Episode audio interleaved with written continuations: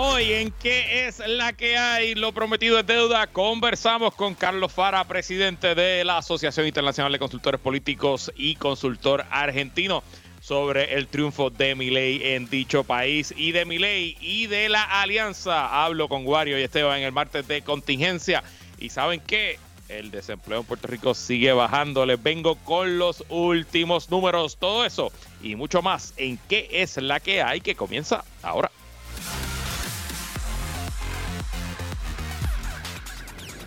El análisis más potente y completo comienza ahora. Luis Herrero llega prendiendo fuego a los políticos y figuras que se atreven a dañar el país. Radio Isla 1320 presenta ¿Qué es la que hay? con Luis Herrero.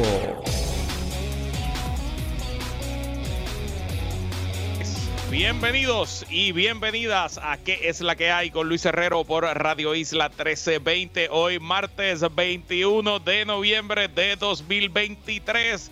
Apenas 48 horas para jartarse de pavo. Estamos en vivo y en directo para todo Puerto Rico por el 1320 AM y su cadena para el mundo a través de radioisla.tv, nuestra aplicación para teléfonos Radio Isla Móvil y en facebook.com diagonal Radio Isla TV. Yo soy Luis Herrero y como siempre les invito a que me sigan en todas las redes sociales como L Herrero y recuerda que este programa lo puedes escuchar en su formato podcast. Búscalo como qué es la que hay en tu aplicación de podcast favorita para que me escuches cuando a ti te dé la gana y qué es la que hay, de qué vamos a hablar hoy. Desempleo en Puerto Rico se coloca por debajo del 6%. Analizamos victoria de Milei con el consultor político argentino Carlos Fara y de Milei y la alianza.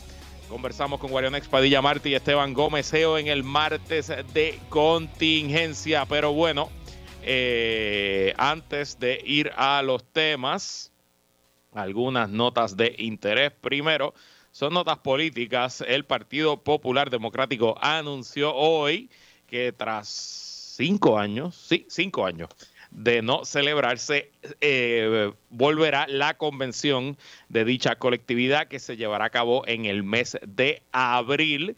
Eh, en el hotel antes conocido como Ponce Hilton, en la ciudad señorial. No recuerdo cómo es que se llama ahora este hotel, pero ajá, será allí eh, donde los populares se reunirán. Todavía es el Ponce Hilton. Ponce eh, Golf and Casino, así que sí, acabo de buscar aquí en Google. me parece muy buenas noticias que el partido esté retomando la celebración de las convenciones. Yo he participado algunas veces como organizador, algunas veces solamente como popular que asiste en las convenciones y siempre son eventos buenos para la colectividad, eventos de avivamiento, eventos de recaudación de fondos, eventos donde los populares, tanto los líderes electos como los activistas, pues se, se conocen, conversan, comparten, eh, comparan notas.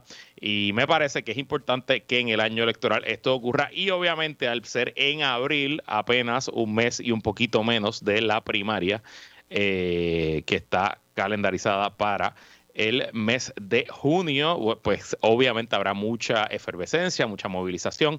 Y lo más importante a esta etapa del juego, habrá mucha, mucha, mucha cobertura mediática y eso pues además de favorecer a quienes sean los candidatos eh, a la gobernación, también favorece en general al Partido Popular. Así que excelentes noticias, felicitaciones al presidente del Partido Jesús Manuel Ortiz por atreverse a hacer una convención, algo que no se había hecho.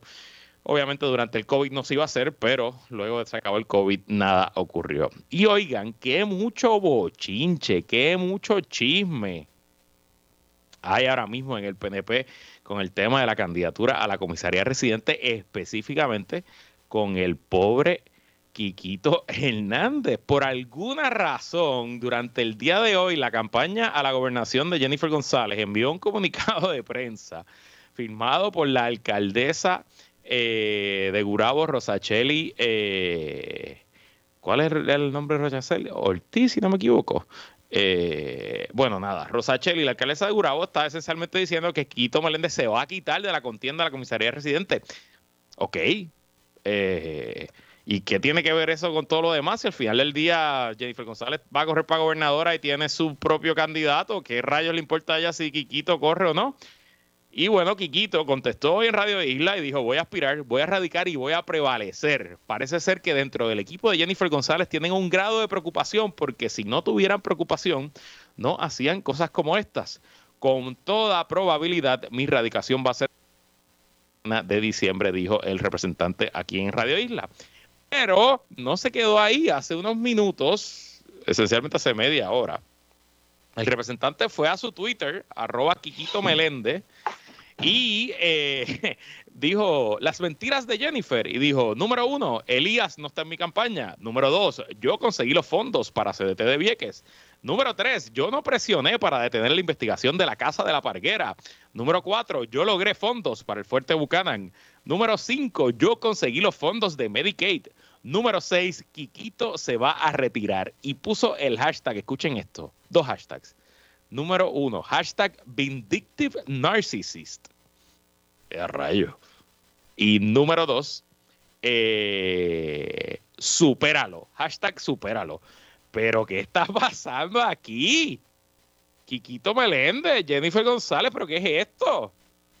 Se ha perdido la cordura y esto apenas comienza. Esta primaria es en junio.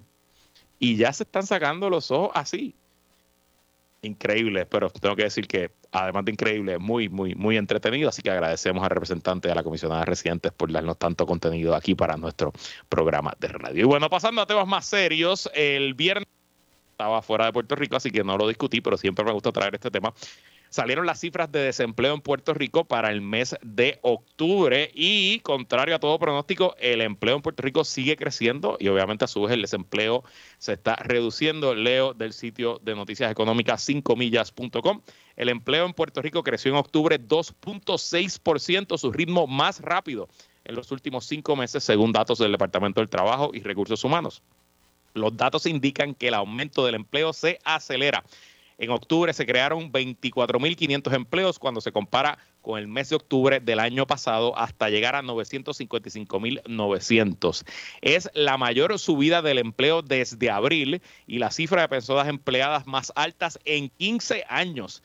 El empleo ha estado aumentando desde abril de 2021. La tasa de desempleo cae a 5.8% en octubre, la tasa más baja desde abril y es la tasa de desempleo más baja en al menos 34 años. Yo recuerdo cuando yo estaba en la universidad que se hablaba de que el desempleo histórico en Puerto Rico siempre rondaba del 10 al 15%, pues hoy está en 5.8%.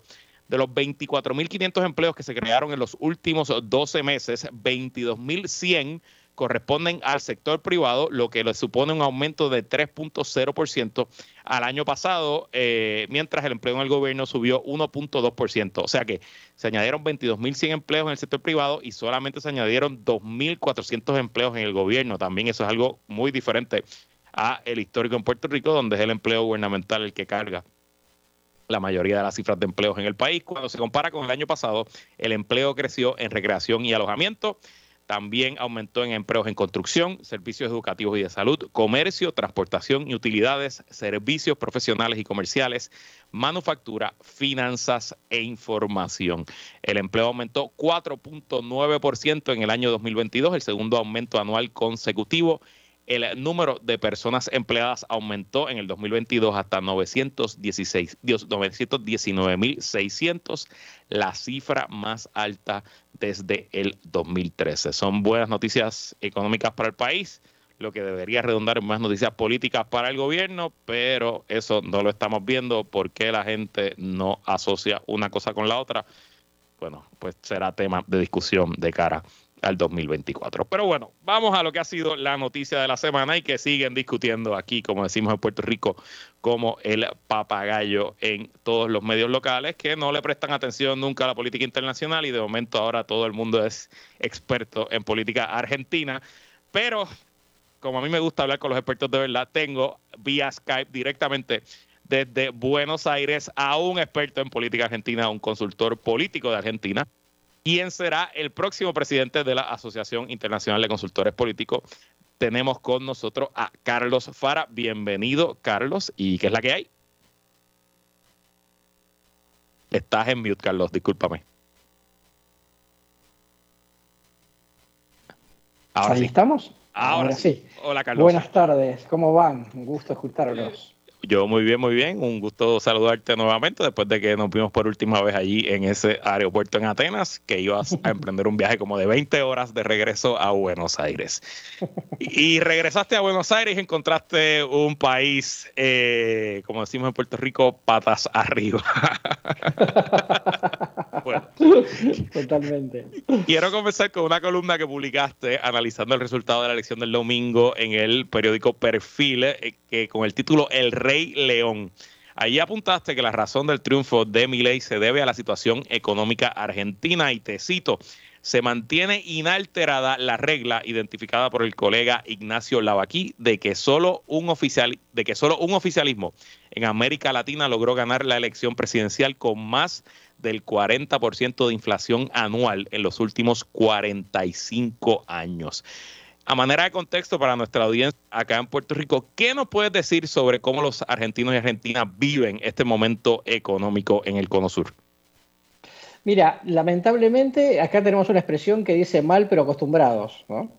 Y que eso significa, bueno, la verdad es que eh, lo, charlábamos el otro día en Atenas, eh, en, el marco de la IAPC, el, presidente Matt Klink me preguntaba cómo se hacía para vivir con 140% de inflación y yo le dije, no, es que no te preocupes, eh, cuando yo hace unos 34 años atrás tuvimos 5.000% de inflación anual.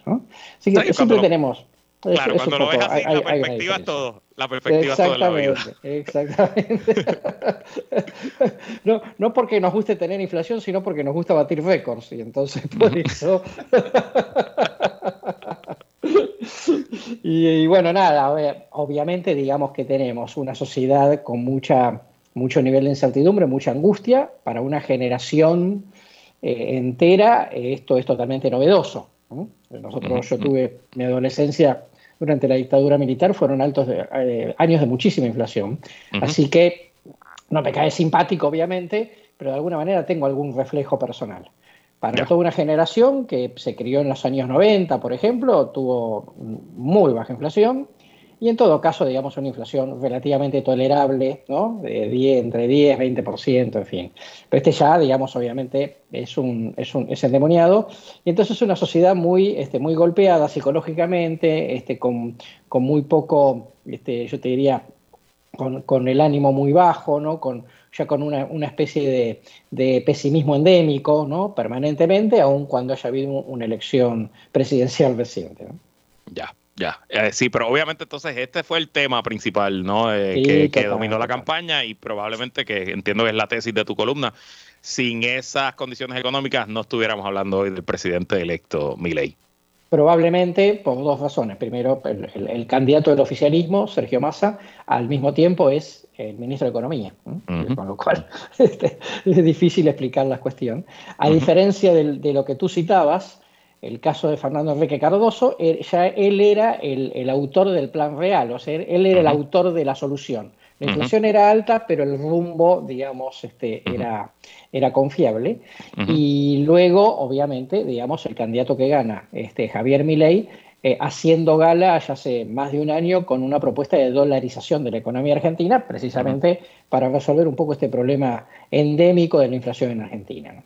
Y bueno, mucho se ha escrito y mucho se escribirá sobre el ascenso de Milei. Entiendo que su partido eh, se fundó apenas hace dos años eh, y hoy es el presidente electo de la República Argentina. ¿Realmente te tomó a ti como, como consultor político y como observador de la política argentina por sorpresa ese ascenso o ya era algo que se esperaba? ¿Cómo, cómo lo vivieron eh, allá en Argentina? No, lo vivimos, primero lo vivimos como un, como una, con, con, algún, con un candidato que podía tener alguna expectativa, que podía ser una muy buena elección como outsider, pero no que fuese a tener posibilidad de competir este, en el final de la carrera, ¿no?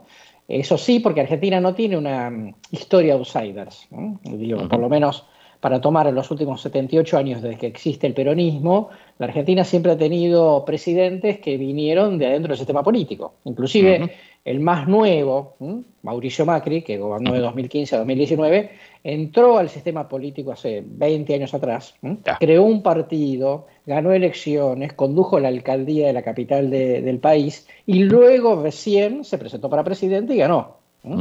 Pero no, ya no era un outsider, digamos, era una persona que como que siguió el, curso sonorum tradicional de la política. Por eso, digamos, sorprende tanto. Aquí Argentina, digo, creo que es el indicador del nivel de cansancio de la Argentina con el statu quo de la política. Interesante, ¿no? Y al final del día también, yo no sé si hay algo en cuanto a la, la velocidad de los medios actuales y porque quizás eh, hace 20 años era muy difícil salir de la nada y lograr una audiencia nacional. Hoy con las redes sociales, con la manera en que se manejan. Obviamente mi ley pues tiene unas características bufonescas que lo hacían muy atractivo al algoritmo de las redes y las propias redes trabajaban a su favor y, quizás no un poco pues eh, se, alinearon los planetas y, logró el resultado que logró. Entonces, hablando del resto de los partidos, obviamente mi ley ocupa eh, la posición de la, de la derecha, quizás la extrema derecha, sobre todo en temas económicos, pero hay una oposición de centro derecha histórica en Argentina. Hablaste de Mauricio Macri, era su, cara principal, eh, fue su último presidente. ¿Dónde queda esa, esa, ese centro derecha de Argentina? ¿Va a ser reemplazada por la Libertad Avanza o todavía hay un espacio para ello? Bueno, a ver, primero veremos cómo le va a mi ley, ¿no? Porque obviamente de eso depende. Lo que, lo que hay que apuntar como dato interesante es que eh, llegó a la segunda vuelta mi ley contra Massa eh, con el apoyo de Mauricio Macri, este, Mauricio Macri pertenece o pertenecía por lo menos hasta, hasta hace un mes a una coalición Juntos por el Cambio, eh, que, fue la coalición digamos, que lo llevó él al poder. Eh, esa coalición se dividió en opiniones respecto de si había que apoyar a la figura de Milei. Hay en esa coalición versiones más de centro derecha, como tú bien describes, como el caso de Macri, y después versiones más de centro o socialdemócratas, digamos, liberales, que no estuvieron de acuerdo, que, se manifestaron, digamos, por un, por un, voto en blanco que finalmente no se dio. De manera que si le va bien a Milei, le va a ir bien de alguna manera a Macri, un poco como inspirador ¿no? de, de, ese proyecto. Ahora, si le va mal a Milei, también le va a ir mal a Macri. Entonces, las ideas de centro de derecha van del centro a la derecha van a estar en problemas, ¿no? Porque sin resultados tú sabes que, nada se sostiene en el tiempo. Claro, claro, así que interesante, ¿no? Al final del día pudiera decir que firmó un pacto con el diablo. De alguna manera, ahora, ahora está totalmente atado. Por supuesto que tú sabes cómo es esto. Si dentro de seis meses parece que las cosas no caminan, no van, no funcionan, Macri podrá decir, bueno, yo le dije, pero escucha y... Eh, el primero que se que brinca del barco probablemente sería, sería Mauricio Macri. ¿Y, ¿Y dónde dejamos al oficialismo? ¿Dónde dejamos al kirchnerismo? ¿Se acabó su mm. tiempo para siempre? O, oye, porque el kirchnerismo ha tenido momentos muy difíciles para resurgir, ¿no? Mm, ¿Estamos viendo el final del kirchnerismo o tú crees que hay espacio todavía para ello? No, a ver, primero un kirchnerismo que se queda con bastante poder, ¿no? Eh, Importante. Nosotros tenemos un, un, sistema de dos cámaras, como la, nuestra constitución es muy parecida a la de Estados Unidos, eh, en ese sentido, de manera que es la primera minoría en el Senado y en diputados. Luego tiene, gobierna la provincia más grande de la Argentina. La Argentina es un país federal. La provincia de Buenos Aires es casi el 40% de la población del país. Y tiene una liga de gobernadores en el interior, digamos, con lo cual en ese sentido es mayoritaria. Entonces yo te diría, es, es, un derrotado electoral, pero tiene poder de veto político institucional respecto al próximo gobierno, teniendo en cuenta que mi ley va a ser el gobierno parlamentariamente más débil desde 1983, cuando recuperamos la democracia. Entonces, no, está muerto quien pelea, decimos aquí en Argentina. Eh, eso significa que eh, no está pasando por la mejor situación, pero bueno, veremos cómo le va a mi ley, porque también en el 2015 muchos supusieron que era el final del kirchnerismo y resurgió, volvió en el 2019 por el fracaso económico de Macri. Eh, creo que estamos iguales en, otra etapa, aunque más no sea por una cuestión generacional. Cristina Fernández de Kirchner, que termina su vicepresidencia, ya tiene 70 años. Sergio Massa, que fue el candidato, tiene 51. Hay una diferencia de 20 años, me parece que hay una renovación generacional que de todas maneras se va a venir tarde o temprano. ¿no?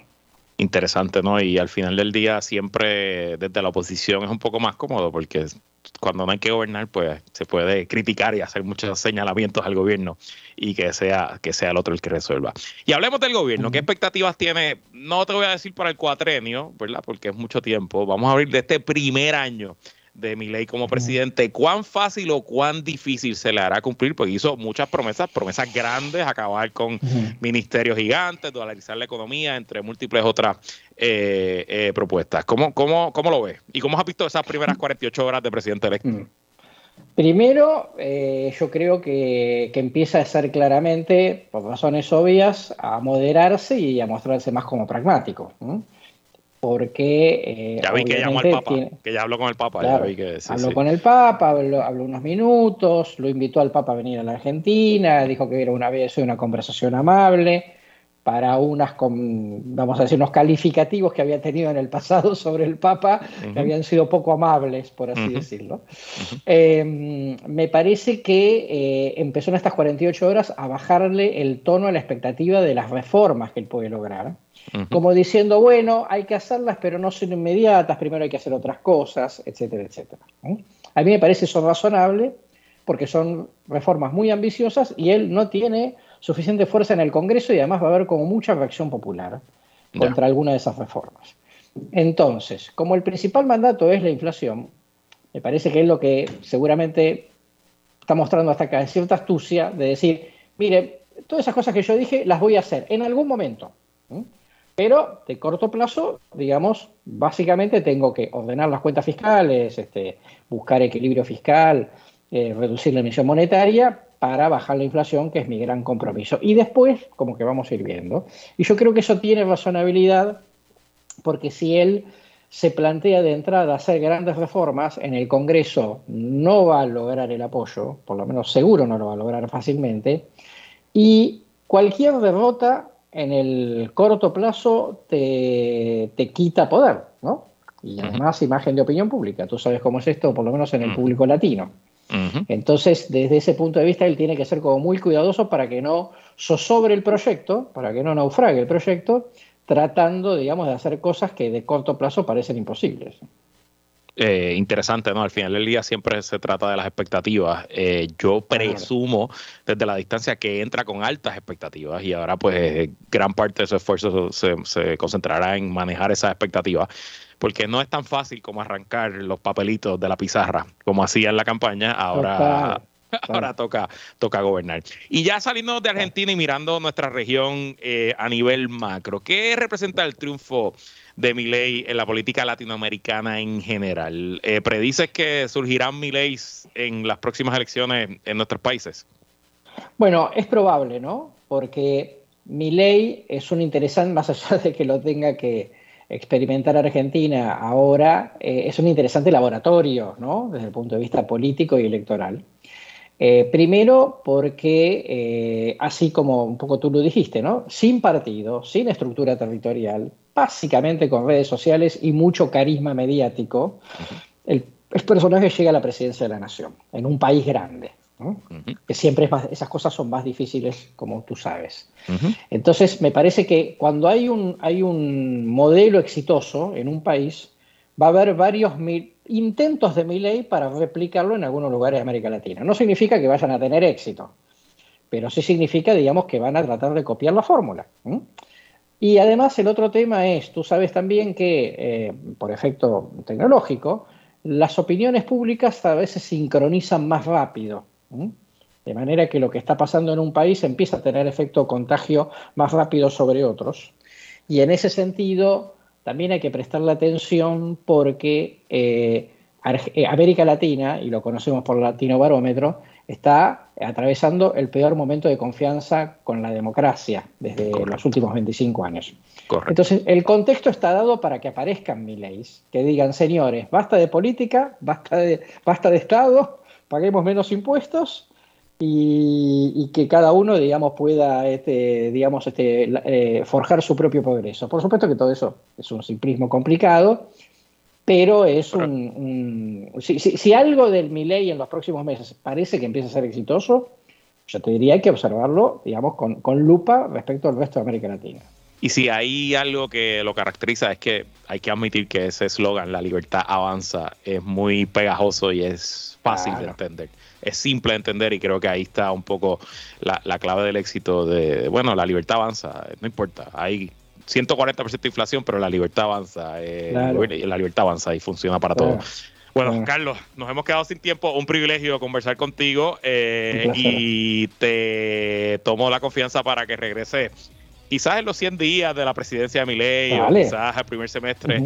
Eh, a ver cómo le ha ido y toquemos base sobre lo que está pasando ahí. Hay varias elecciones el año que viene también en Latinoamérica, tenemos en México, entre otras, así que te tomo la palabra. ¿ah? Con muchísimo gusto y gracias por la invitación. Gracias a ti y bueno, nosotros vamos a una pausa y seguimos conversando de este y otros temas lo próximo en qué es la que hay el martes de contingencia. No se vaya nadie, que continuamos. Entramos en aguas profundas con Guarion Padilla Martí y Esteban Gómez Geo. Esto es Martes de Contingencia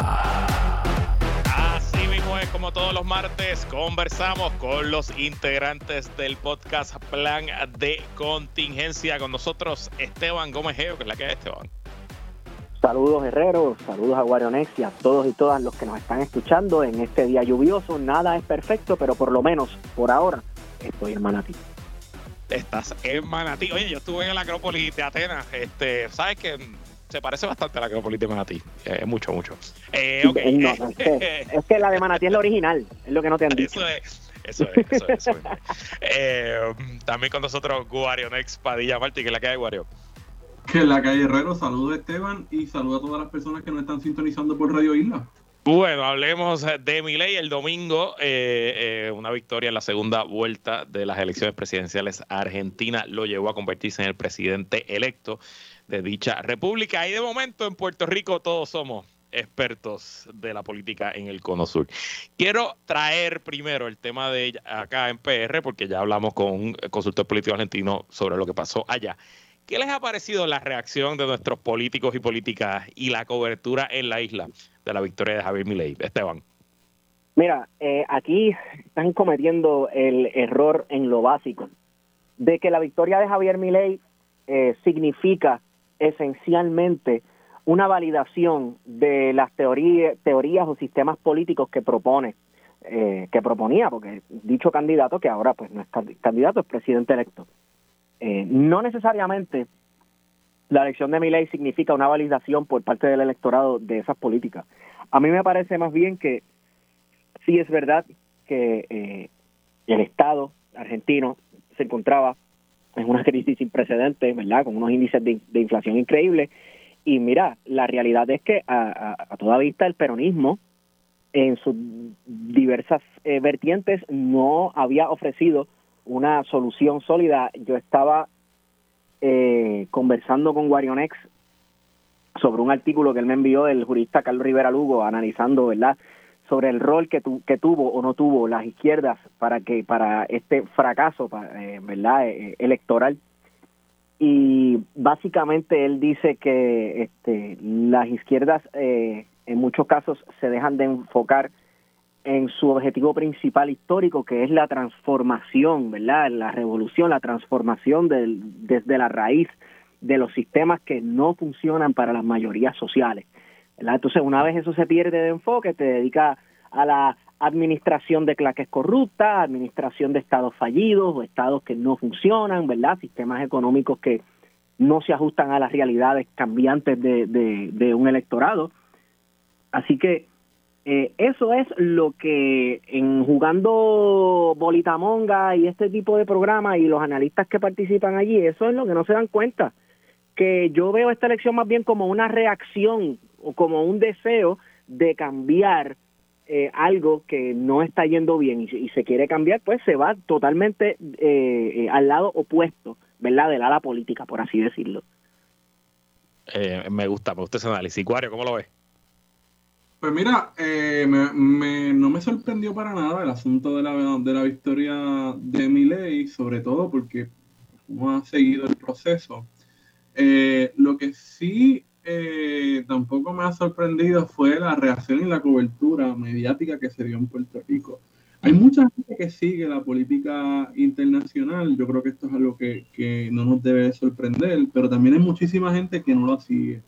Y uno ve un poco, sobre todo en las redes sociales, que no necesariamente es el reflejo de la realidad, porque Milei no es una persona desconocida. En términos de propaganda, yo creo que, que muchísima gente lo conoce en Puerto Rico como conoce a Bukele Eh, porque han sido muy astutos utilizando las redes sociales para poder transmitir sus mensajes, cosa que las izquierdas en términos generales no han sabido utilizar en Puerto Rico y en Latinoamérica. Eh, lo segundo que quiero apuntar es el hecho de que eh, en términos de la, de la cobertura, me parece, por lo menos lo que he percibido desde el domingo para acá, ha sido una llanura increíble en el sentido de que no se ha dado contexto de eh, quiénes eran realmente los candidatos, de que no existía ninguna dicotomía entre socialismo y libertad, porque para empezar el candidato oficialista eh, era lejos de ser un tipo de izquierda, por mucho, era un tipo claro, cuidado de centro, pero principalmente abiertamente neoliberal. Eh, y, y, lo que es más preocupante es que nos han vendido la imagen de Milei como libertario para no hablar de lo que verdaderamente es, más allá de la, de la aporía que significa en sí mismo declararse anarcocapitalista. Es que es un fascista declarado y que era eh, un peligro, y es un peligro, ¿verdad? Eh, para la democracia argentina, que en estos momentos pues está cumpliendo 40 eh, años, ¿verdad? y eso me parece hasta una paradoja, que colectivamente una persona que ha estado negando los hechos eh, de la dictadura, de esa terrible dictadura que, hace 40 años eh, tuvo que entregar el poder luego del reclamo ciudadano, eh, haya una persona negando todos esos crímenes horrorosos que se cometieron contra la sociedad argentina.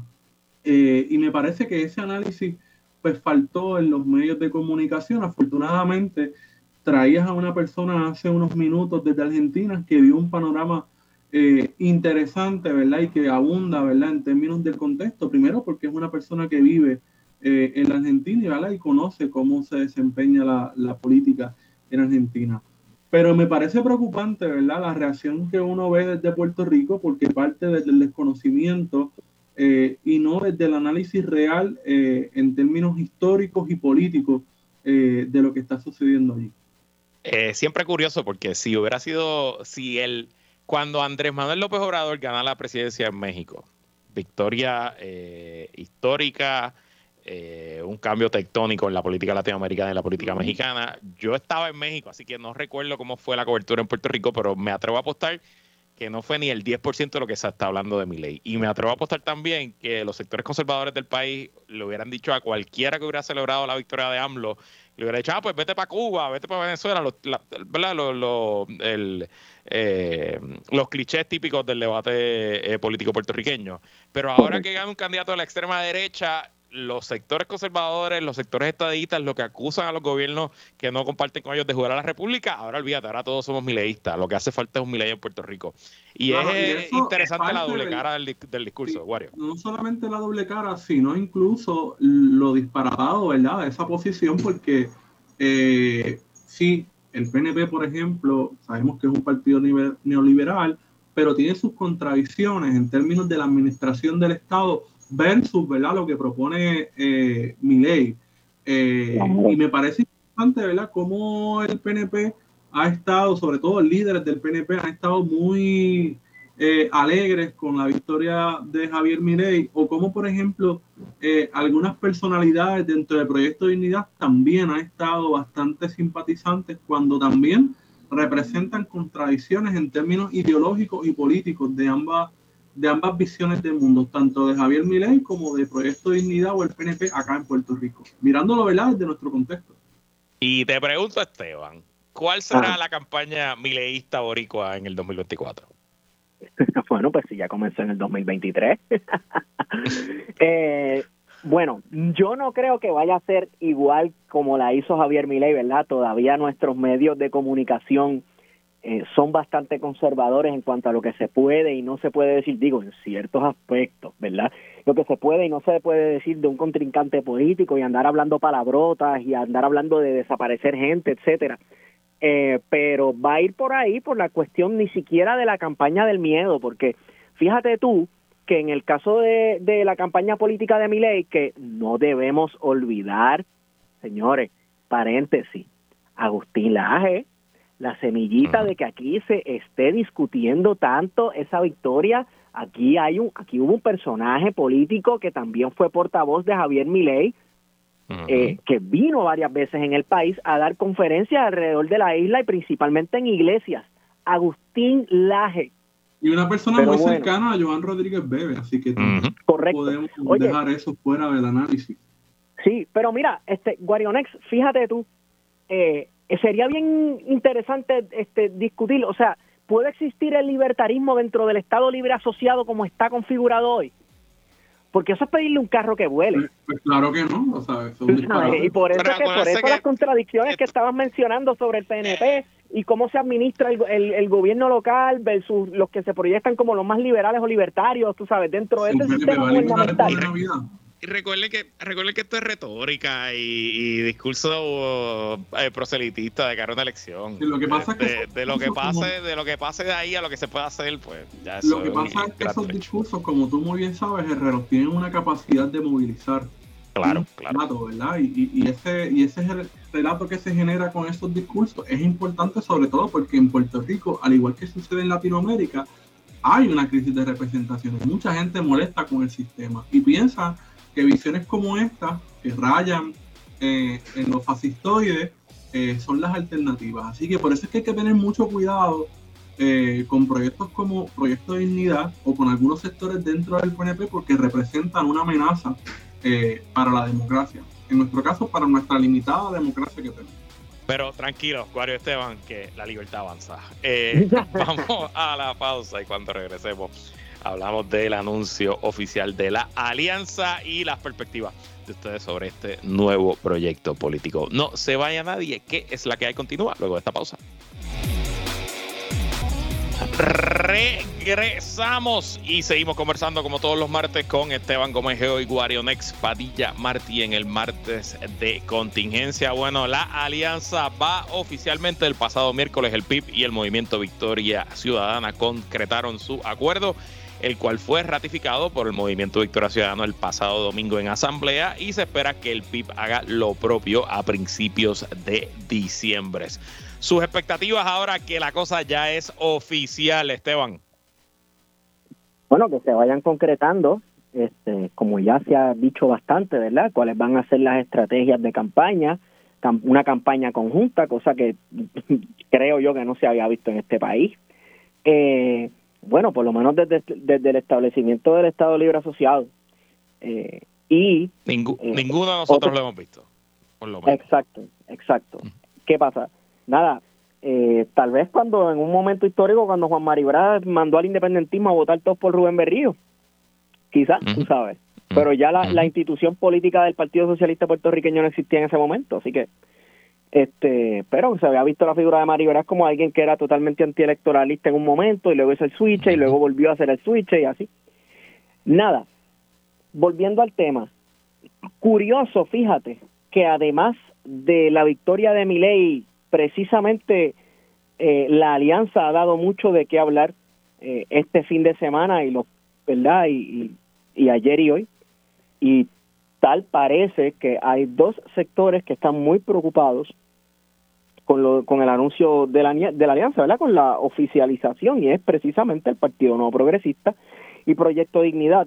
Eh, no he visto reacciones por ningún medio del Partido Popular Democrático, pero mm, no es por ofender a Herrero ni nada, no, no estoy muy pendiente a lo que diga el Partido Popular Democrático, no me lo encuentro muy relevante en estos momentos históricos. Ay, María, pues, ay, María. eso. Ah. Bueno, pues ahí tienen el reto, tienen que cambiar eso. No, no, vacilando. Yo, yo creo que en parte, eh, obviamente yo no, no, no estoy a, no, no estoy al tanto de cuál es el pensamiento del presidente del partido sobre este tema en particular. Pero, pero si yo fuera a, si me pidieran el consejo, a veces me lo piden, en esto me lo han pedido, yo les diría que lo que tienen que hacer es esto mismo, dejar que las cosas pasen y ver cómo se desarrolla al final del día. Yo creo que la reacción tan furibunda que hemos visto del PNP y de Proyecto Dignidad un poco nos dicen que tienen miedo. Eh, ya el PPD sufrió el desgaste que iba a sufrir en el 2020, yo no sé si ese desgaste continúa, eh, yéndose a llorar a los medios no les va a ayudar. Eh, sería, sería, mi, sería mi consejo. A, Guario, ¿cómo lo me parece. primero, espérate, espérate. Guario, ¿cómo lo ve y el qué puesto vas a correr tú en la alianza? Mira, está adelante que ningún puesto eh, en la alianza. Pero ciertamente eh, estuve muy pendiente y he estado muy pendiente a cómo se ha estado concretando los acuerdos para la alianza. Ya hemos visto eh, tanto el anuncio conjunto de Dalmao como Natal, así como la Asamblea General del Movimiento Victoria Ciudadana. Falta todavía la Asamblea General del Partido Independentista Puertorriqueño, que se supone que selle por completo lo que son los acuerdos eh, de funcionamiento de esta alianza.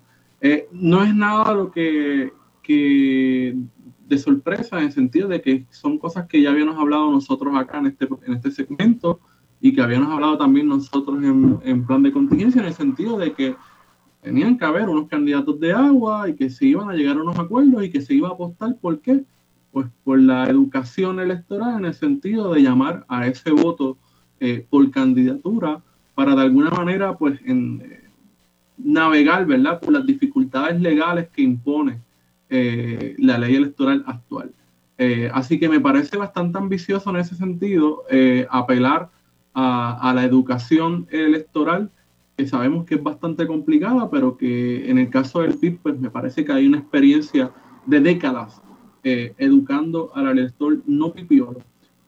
cuando se hacen esos llamados de que los candidatos del PIB hacen falta en la legislatura. Así que yo creo que eh, hay camino todavía por andar, todavía creo que faltan algunas cosas por, por, trabajarse y mejorarse, porque todavía los acuerdos de los municipios, pues hay algunos de ellos que no me quedan muy claros cuáles son las estrategias y cómo va a funcionar esa alianza, porque más allá de, de llamar a votar, ese otro partido que, que no presentará candidato en ese municipio, ¿se involucrará de lleno en la campaña? ¿Cómo va a funcionar si acaso el reparto? Eh, de, puestos administrativos en el municipio, hipotéticamente de que se logre, por ejemplo, la victoria, pensando puntualmente el caso de Manuel Natal, que tiene unas posibilidades reales de llegar a la alcaldía. Así que todavía hay cosas que dentro de estos acuerdos, pues, levantan, por lo menos a mi juicio, eh, sospechas. Sin duda, el reto más grande aquí es el, tema de educación. En la papeleta legislativa uno puede hacer hasta cinco cruces. Y es complejo porque eh, si uno ha trabajado los procesos electorales sabe que los electores ahí es donde principalmente se cuelgan, pero este llamado al, voto por candidatura o voto, voto mixto, que no es otra cosa que eso, eh, tiene que hacerse con un trabajo de educación y lo, bien grande. Y lo difícil es que, o sea, el PIB, eh, eh, para el PIB, un mensaje nacional, eh, los legisladores del PIB hacen falta, pues funciona porque era en los 78 municipios estaban básicamente los mismos legisladores, pero ahora eso hay que bajarlo a nivel de 40 distritos, de 8 distritos senatoriales, entonces pues eso hay que romper esa campaña y dividirla por áreas geográficas. Entonces no es lo mismo comprar un anuncio en televisión a nivel nacional para el Senado del Distrito de Arecibo. así que ¿verdad? es mucho más complejo y yo me atrevo a predecir independientemente del resultado, el 2024 va a ser la elección con más papeletas dañadas probablemente en nuestra historia. Y hablando de predicciones, hoy, ¿cómo ven la cosa? Saca, la alianza saca más votos, menos votos o se queda igual de la cantidad de votos sumados que sacaron Juan Dalmau y Alessandra Lugaro en el 2020. Esteban, más, menos, igual. Yo pienso que sacan más. Yo pienso que sacan más que los dos que los dos combinados eh, la vez pasada y se debe a que precisamente si alguien tiene que perder en ahora mismo en este proceso primarista y en lo que queda del ciclo electoral es el PNP que posiblemente pierda gente del sector más progresista entre comillas hablando del Partido Nuevo Progresista si la alianza logra capturar ¿verdad? la atención de esa gente como una alternativa para para progres demócratas que, que sean estadistas verdad la alianza podría ser un, un, buen lugar para ellos pues eh, votar eh, por lo menos este ciclo electoral. Así que a mí me parece que van a sacar más. Wario. Pues mira, yo creo que esto no es un asunto de matemáticas, en el sentido de que muchas veces los análisis se han quedado ahí, incluyendo desde la alianza. Eh, es decir, no se trata solamente de sumar los resultados de las elecciones del 2020 y los hipotéticos resultados de las elecciones del 2024 a raíz de lo que sacó el PIB o Historia Ciudadana. Yo creo que se trata de sumar los votos no solamente de ambos partidos, partiendo de la base de esas elecciones pasadas, también de, cómo va a lograr convencer a ese votante indeciso e incluso simpatizante del PPD y el PNP, porque, vamos, el, en términos electorales la participación en las elecciones pasadas fue bajísima, así que eh, el conglomerado de los electores en Puerto Rico cada vez es menor. El proceso de reactivación ha sido bastante lento eh, y no hemos visto a una Comisión Estatal de Elecciones bastante activa como quizás lo era hace 15 años. Eh, ha seguido la tendencia, por el contrario, de estar totalmente ausente en la inscripción de jóvenes y de otros sectores. Así que me parece que hay una, hay una tarea importante aquí de poder convencer a, esa, a ese elector eh, indeciso que es simpatizante del PPD o del PNP de que un voto eh, por la alianza no es el fin del mundo. Y yo creo que hay una competencia fuerte, principalmente en los sectores más conservadores de Proyecto de Dignidad, eh, que con un mensaje que de alguna manera nos puede parecer eh, un mensaje de la extrema derecha, es para mucha gente un mensaje revolucionario. Y de hecho, eso se ha escrito bastante. interesante, interesante por demás. Eh, Wario, Esteban, siempre un placer que tengan un bonito fin de semana largo de Acción de Gracias. Hablamos el martes que viene. Y bueno, hasta aquí esta edición de que es la que hay con Luis Herrero. Como siempre, agradecido de su sintonía y patrocinio. Quédense con nosotros. La mejor programación y análisis de la radio puertorriqueña continúa en Radio Isla 1320. Hasta mañana.